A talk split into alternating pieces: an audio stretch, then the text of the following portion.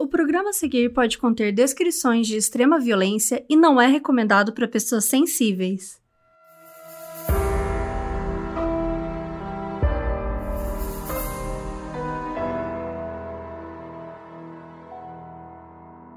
Oiê, eu sou a Mabê. E eu sou a Carol Moreira. E hoje a gente vai acabar com o estereótipo de vovó fofinha, vovó que é aquela senhorinha amável e inofensiva. Isso vai morrer. E o programa de hoje é sobre a Nene Doss, uma mulher que, assim como muitas matriarcas, adorava fazer comida para os familiares. Até aí, tudo bem. Só que ela usava os ingredientes meio diferentes, por assim dizer. Essa é a história da vovó assassina.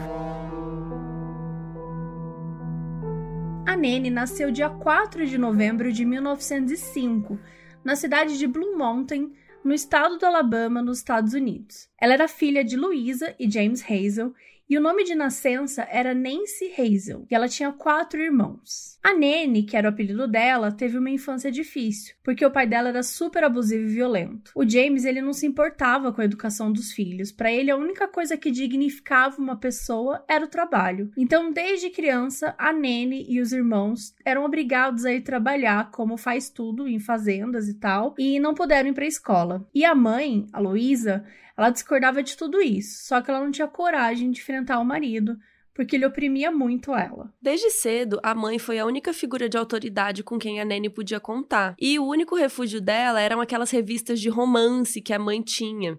E ela passava horas e horas lendo e imaginando um grande amor e tal. E ela era fascinada principalmente por uma coluna dos Corações Solitários. Essa coluna era comum em revistas americanas naquela época. Era tipo um Tinder, assim, gente, antigo. Você ia lá, colocava um anúncio, você falava, ah, eu sou loira, eu tenho olhos verdes, não, eu tenho cabelo azul. Naquela época acho que ninguém tinha. Mas enfim, você colocava lá e botava seu telefone para a pessoa poder te ligar, mandar uma carta, enfim. Então ela adorava ficar lendo isso. Quando a Nene tinha 7 anos, a família pegou um trem para a cidade do Alabama para visitar alguns parentes e rolou um acidente. Durante o percurso, o trem parou repentinamente e quando isso acontece, vocês sabem que o corpo da pessoa vai para frente, né? Tipo, inércia que chama. E foi isso que aconteceu com a Nene, só que ela bateu a cabeça numa barra de metal que estava grudada no assento da frente. E esse acidente teve sequelas duradouras, porque ela disse que passou anos tendo dores de cabeça muito fortes e até uns desmaios. E é óbvio que o pai dela não estava nem aí porque ela estava sentindo. À medida que a Nene cresceu e se tornou adolescente, as coisas em casa continuaram uma merda. Só piorava. é verdade, é verdade. O James não deixava as filhas usarem maquiagem, roupas, entre aspas, desrespeitosas, fecha aspas, irem em bailes da escola, nem em nenhum lugar que elas pudessem minimamente despertar a atração do sexo masculino. Mas nenhum pai no mundo consegue controlar os hormônios de uma adolescente. E Fato. quando a Nene fez 16 anos, em 1921, ela conheceu um boy. O nome dele era Charlie Braggs. E eles se conheceram porque os dois trabalhavam numa produtora de fios de linha. E eles namoraram mais ou menos quatro meses, até que o Charlie pediu ela em casamento. Sim, gente, ela tinha 16 anos. Mas, né, 1900 e bolinha, a gente sabe que o início do século 20 as coisas eram assim. Não, e eu amo que você namora dois dias. Fala, ai, vamos casar, ter nove É, filhos. vamos casar, vai dar super certo. Vai dar com certo. certeza. A Nene aceitou se casar com ele e foi embora de casa. E na situação que ela vivia, a gente pode até especular que ela teria aceitado sair de casa mais rápido possível, né? A gente sabe que a família dela era super problemática, o pai dela era horrível, então, assim, também poderia representar de, de alguma forma uma fuga, né? Pra não precisar mais viver com o pai. O fato é que ela e o Charlie foram morar juntos e tava tudo certinho, tava tudo bem, até que chegou a sogra. A mãe do Charlie era mãe solo, e com a saída do filho de casa, ela ia ficar sozinha, abandonada. Então ela falou assim: não, deixa eu ficar com vocês, né? E tal. E aí a Nene aceitou e ela foi morar com eles. Só que isso deu ruim, porque a Nene ficava com ciúmes que o Charlie só dava atenção pra mãe dele, que tudo ele fazia pensando na mãe e tal. E ela foi se sentindo deixada de lado. O tempo foi passando e começaram a vir os bebês. Ao todo, o casal teve quatro filhas mulheres. E assim, óbvio que isso não ajudou em nada o casamento, porque o Charlie passava dias fora trabalhando e a Nene começou a desconfiar que ela estava sendo traída. Ela foi ficando cada vez mais amargurada e começou a se consolar com álcool, álcool e cigarro, até ela ficar bem viciada mesmo. E aí, em 1927, quando a Nene estava com 22 anos, é bizarro porque parece que já rolou tanta coisa na vida dela, mas ela ainda tem 22 anos. Foi nesse ano que eles tiveram a quarta e a última bebê. Um dia, o Charlie saiu para trabalhar, mas aconteceu algo estranho, porque as duas filhas do meio, a segunda e a terceira, né, começaram a chorar, chorar, chorar muito quando ele tava indo embora, sabe? Tipo, ai, não, pai, não vai trabalhar, não sei o quê. E aí ele achou que era aquela coisa de criança normal. Mas mal sabia o Charlie que essa era a última vez que ele ia ver as filhas.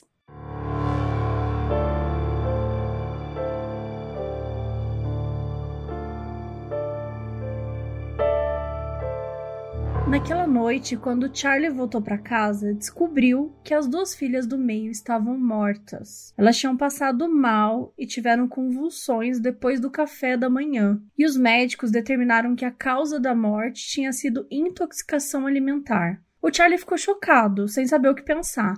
E a Nene não conseguia dar nenhuma explicação pelo que aconteceu. Ela disse que não fazia ideia do que poderia ter infectado as meninas. E olha que sinistro: o Charlie recebeu um bilhete dizendo: Não coma nada que tenha sido preparado pela sua esposa.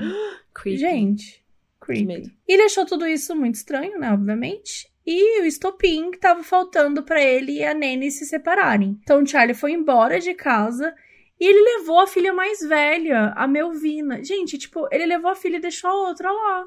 Gente, sabe-se lá por quê? Não sei, vai ver que ele era mais apegado com a Melvina, que era mais velha. Cara, mas se você desconfia que a sua mulher, sabe, envenenou as suas crianças, você não deixa nenhuma criança com ela, sabe? Pois é, ele, ele é um deixou pai a caçula, bosta. tadinha. A Florine, a caçula, ficou pra trás. E ele largou a mãe dele na casa também. Então ele largou a Florine e a mãe. Nossa, verdade, a mãe. Não faz sentido nenhum. Não cara. faz sentido. E aí, gente, adivinha o que aconteceu? A sogra morreu pouco tempo depois. Passou um ano e em 28 Charlie voltou para casa com a filha, a Melvina, uma nova mulher e o filho da mulher. E ele voltou para se divorciar oficialmente da Nene, porque eles não tinham assinado nenhum papel ainda. E aí o Charlie pegou a casa de volta para ele, para nova esposa e pro filho dela. E entregou a filha mais velha, a filha que ele tava, a Melvina, ele entregou de volta pra Nene, Comprovando que não tá nem aí com as filhas, né? comprovando que, que ele Ai, enfim. E aí, sozinha com as duas filhas, a Nene voltou a morar com seus pais. Um ano depois, a Nene conheceu outro homem. E lembra que desde criança ela curtia e tal revistas de romance? Aquele Tinder que a Carol comentou, que tem a pessoa de cabelo azul no 1900. então, ela conheceu um cara pela coluna de Corações Solitários. E o nome dele era Robert Franklin Harrelson. E ele era de Jacksonville, na Flórida. A Nene estava com 24 anos e ele tinha 23. Aí eles trocaram cartas, Robert escreveu poemas, a Nene mandou um bolo pra ele. tipo, oi? Mas enfim, naquele um mesmo. Mandou. E aí, naquele mesmo ano, eles se casaram e foi tudo o início de um sonho. Só que deu tudo errado. Já no primeiro ano de casamento, eles começaram a se desentender muito. Acabou que o Robert era super violento e bebia pra caramba. E a Nanny também bebia e fumava muito. Então imagina os dois bêbados tretando, né? O caos. Mas mesmo assim, o casamento foi duradouro e as filhas da Nanny foram criadas pelo Robert. E aí tá, até aí, né? Como diz Mabê, até aí tudo bem. Os anos foram se passando e chegamos agora em 1943. E a essa altura, a Nene e Robert já estavam casados há 14 anos. A Nene tinha 38. A Melvina, filha mais velha da Nene, também já era uma mulher adulta. Ela tinha os seus 20 e poucos anos e tal, e acabou casando. E em 43 ela teve seu primeiro filho e deu o nome de Robert, que era em homenagem ao pai que criou ela. Dois anos depois, em 45, ela teve um outro bebê. Dessa vez foi uma menina. Só que foi um parto super complicado e a Melvina precisou de mais anestesia do que o necessário. E naquela época usavam éter etílico como anestésico. Então o éter deixou a Melvina meio grog, meio sem saber o que estava rolando. E como ela estava delirando, ela teve uma visão super bizarra. Ela enxergou a mãe, a Nene, tentando matar a sua própria bebê colocando um grampo de cabelo na cabecinha dela. E passou umas horas assim, o efeito da anestesia passou e a Melvina recobrou a consciência. Aí o marido dela e a irmã, a Florine, sentaram com a Melvina para conversar e eles estavam super sérios assim. Aí a Melvina já ficou preocupada achando que tinha acontecido alguma coisa com a nenê. E aí contaram para ela que a bebê tinha ficado sob os cuidados da avó da Nene, mas que a Nenê tinha nascido muito fraca e acabou morrendo. Eles não tinham visto isso acontecer, a Nene que contou para eles que a Nenê morreu, e a Melvina ficou em choque e só perguntou se algum deles tinha visto a Nene com um grampo de cabelo na mão ou no corpo. E eles responderam que sim.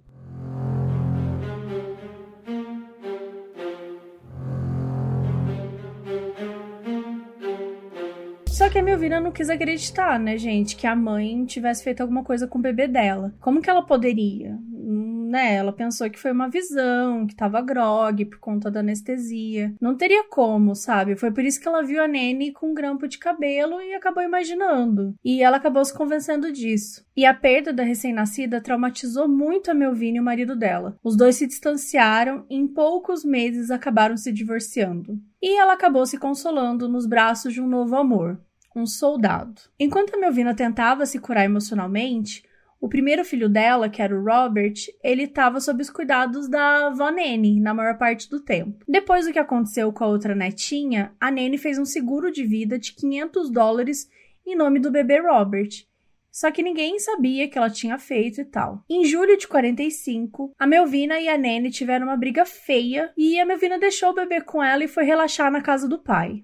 O pai, no caso, era o biológico, era o Charlie que a Nene se divorciou anos atrás. E a Nene ficou em casa sozinha cuidando do neto. E, gente, adivinha o que aconteceu? Em 7 de julho, o bebê Robert morreu por asfixia. E a Nene pegou a grana toda do seguro dele. A Melvina ficou arrasada, mas, de novo, né, não relacionou e tal, não sentiu que era culpa da mãe. Ela ficou morando um tempo com o pai mesmo, para sair daquele ambiente onde os bebês tinham morrido. E aí cada um seguiu com a sua vida. Em setembro desse ano, a Segunda Guerra Mundial acabou com a vitória dos Estados Unidos e aí foi aquela festança, um monte de gente no bar enchendo a cara, aquela alegria toda. E o Robert, o marido da Nene, foi na onda, né? Ele já era alcoolista, né? Imagina nesse mês, estava todo mundo feliz, ele foi encher a cara. Mas rolou que um dia ele chegou em casa extremamente bêbado e meio meio horny, né? Tava querendo transar. E aí a Nene ficou falando assim: "Não, não tô afim fim, sai, sai, empurrou ele. E o Robert partiu pra força e estuprou ela. E depois acabou dormindo lá todo sujo e bêbado. No dia seguinte, a Nene acordou antes dele e foi cuidar do jardim, sei lá, tentar botar a raiva pra fora, foi cuidar do jardim. E aí ela encontrou uma garrafa de uísque dele lá no gramado. Provavelmente ele deixou cair, nem percebeu quando chegou em casa, doidão. E ainda tinha uísque na garrafa. Então a Nene limpou o lado de fora da garrafa, ajeitou, abriu a tampa e colocou veneno de rato no uísque. Misturou tudo, sacudiu, fechou a garrafa e deixou bem à vista, assim, pro Robert ter vontade de beber. E naquele mesmo dia, ele bebeu uísque e morreu.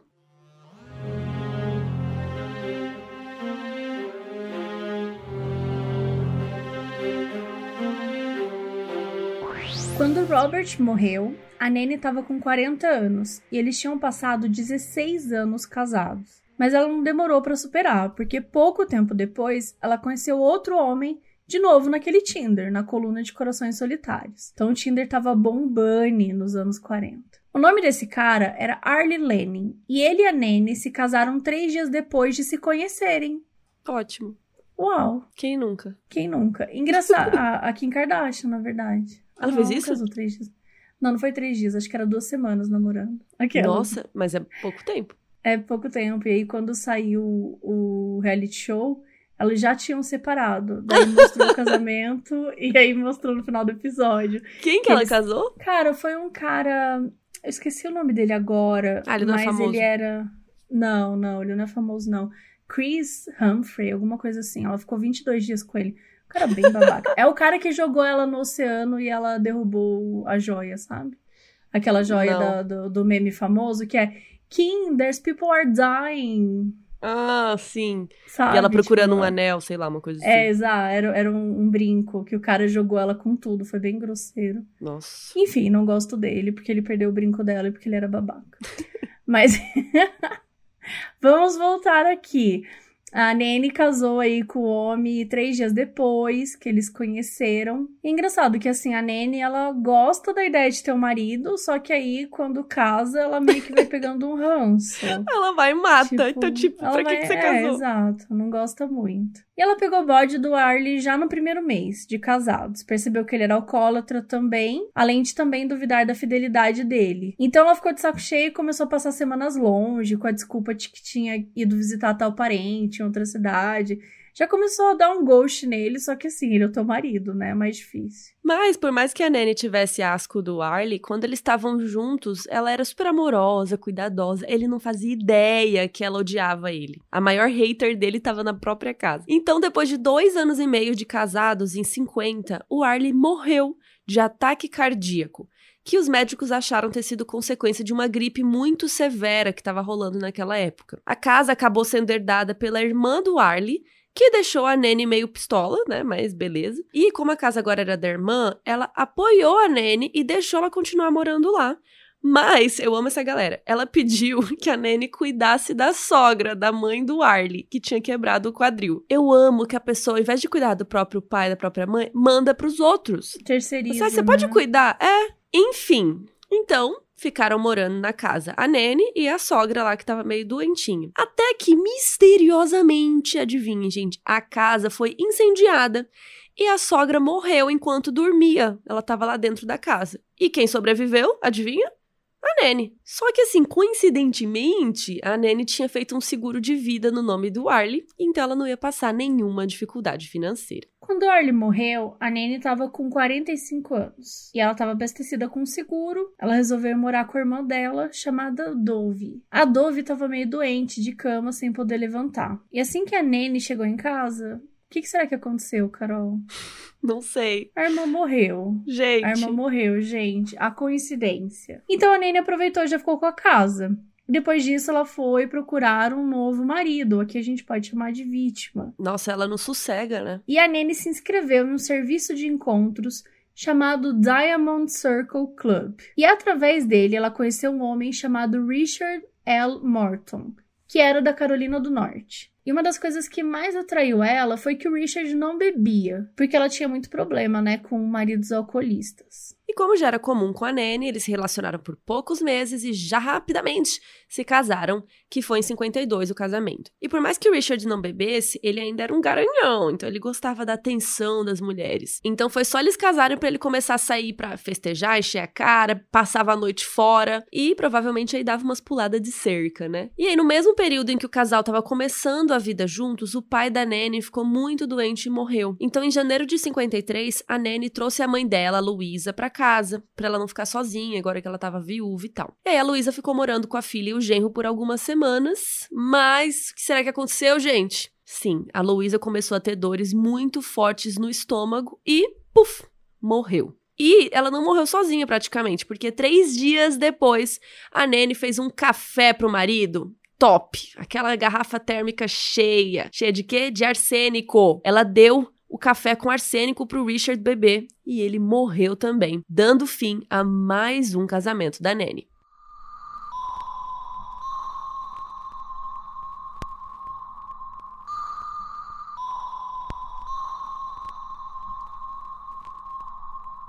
E deu poucos meses da morte do Richard, novamente a Nene estava lá com 48 anos e ela queria o quê?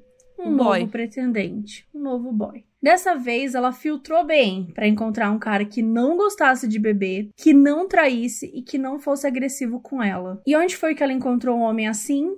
Na igreja. A Nene começou a papear com o ministro da igreja nazarena. O nome dele era Samuel Doss e daí que veio o sobrenome dela, Nene Doss. E ele era uma vítima perfeita, porque meses antes toda a família dele tinha morrido num tornado no Arkansas. Então ele estava carente, né, à procura de alguém para poder fazer companhia. E então a Nene foi para Tulsa, Oklahoma, onde ele morava. Eles se apaixonaram e se casaram depois de poucos encontros. E ela estava com muita expectativa. O Samuel tinha tudo para ser the one. Tipo, ele não tinha nenhuma característica que irritasse ela E pelo menos foi isso que a Nene achou. Nas primeiras semanas de casamento, ela começou a ficar de saco cheio, porque o Samuel queria regular tudo que a Nene lia ou assistia. E ele odiava essas revistas e livros românticos que a Nene amava. Ele achava que não tinha conteúdo, né? Que era coisa de, do mundo. Proibiu ela de assistir cultura inútil na TV. E ele queria que ela focasse em ter uma vida religiosa e não ficasse sendo tentada por essas coisas do mundo levianas e tal.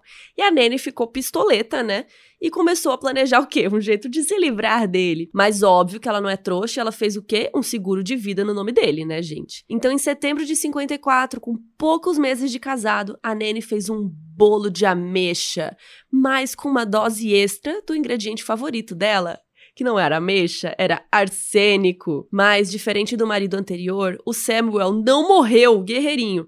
Ele foi internado no hospital com muita tosse e sintomas de gripe. E os médicos diagnosticaram como uma infecção estomacal, uma parada grave e tal. Ele passou semanas no hospital internado. Um nutricionista acompanhou ele, fez uma lista do que, que ele podia comer, nananã. O estômago dele tava super sensível, né, e tal. E aí deu um tempo, o Samuel recebeu alta, voltou para casa e o bolo não deu certo. Então a Nene pensou, hum, como que o Richard morreu mesmo? Com café, né? Ah, então vamos ver se o Samuel gosta de café com arsênico. E lá foi ela, encheu a térmica, um cafezinho delícia e puffed. Só que assim, ela tava se achando, né? Porque ela ia pegar o dinheiro do seguro, ia encontrar mais um marido e repetir tudo de novo. Só que dessa vez, as coisas iam mudar.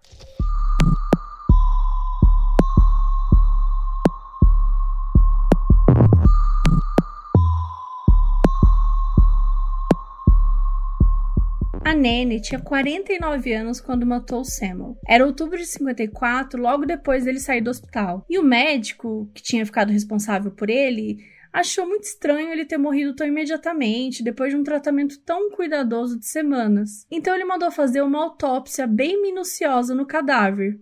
Encontraram o quê? Uma quantidade absurda de arsênico. O médico comunicou à polícia, eles foram lá na casa e prenderam a Nene. E ela foi levada por interrogatório, mas não queria responder nada. E ela só começou a falar depois que deixaram ela ficar com uma daquelas revistas de romance que ela adorava. Então a Nene confessou oito assassinatos. Gente, quatro maridos ela matou. O Robert, o Arlie, o Richard e o Samuel. O único marido que ela não matou foi o primeiro. E ela confessou também que matou a mãe do Arlie naquele incêndio lá, que matou o netinho dela, o bebê Robert, né, que ela pegou o seguro também que ela tinha feito. Matou a própria irmã, a Dove, e a própria mãe, a Louisa. Mas não se sabe por que ela negou ter matado as duas filhas.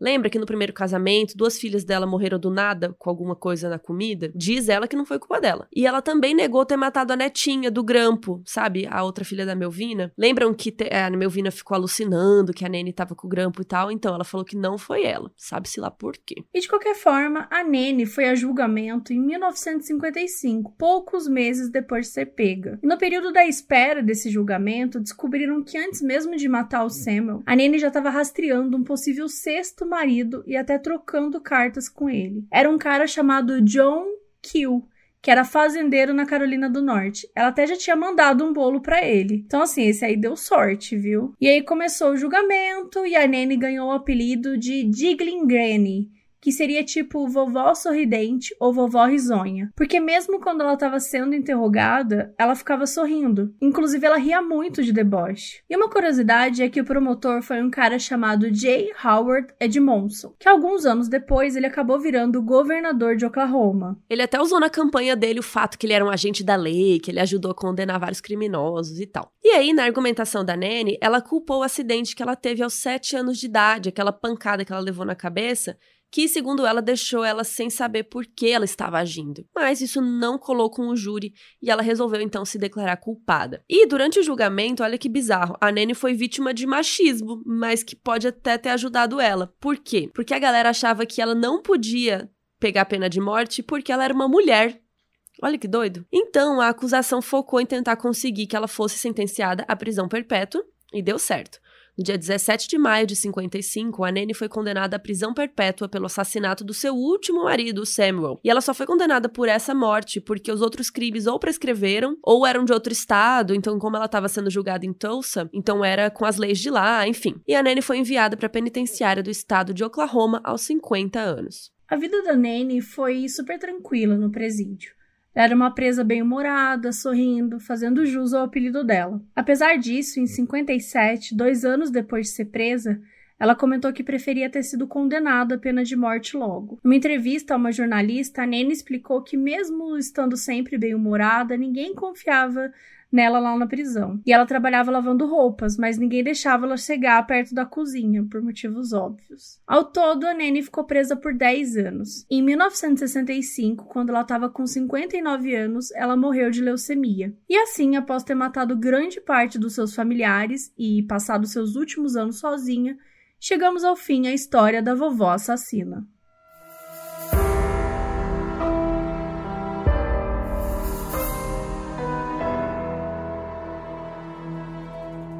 Esse episódio foi escrito por Luiz Leite, apresentado por Mabê Bonafé e Carol Moreira.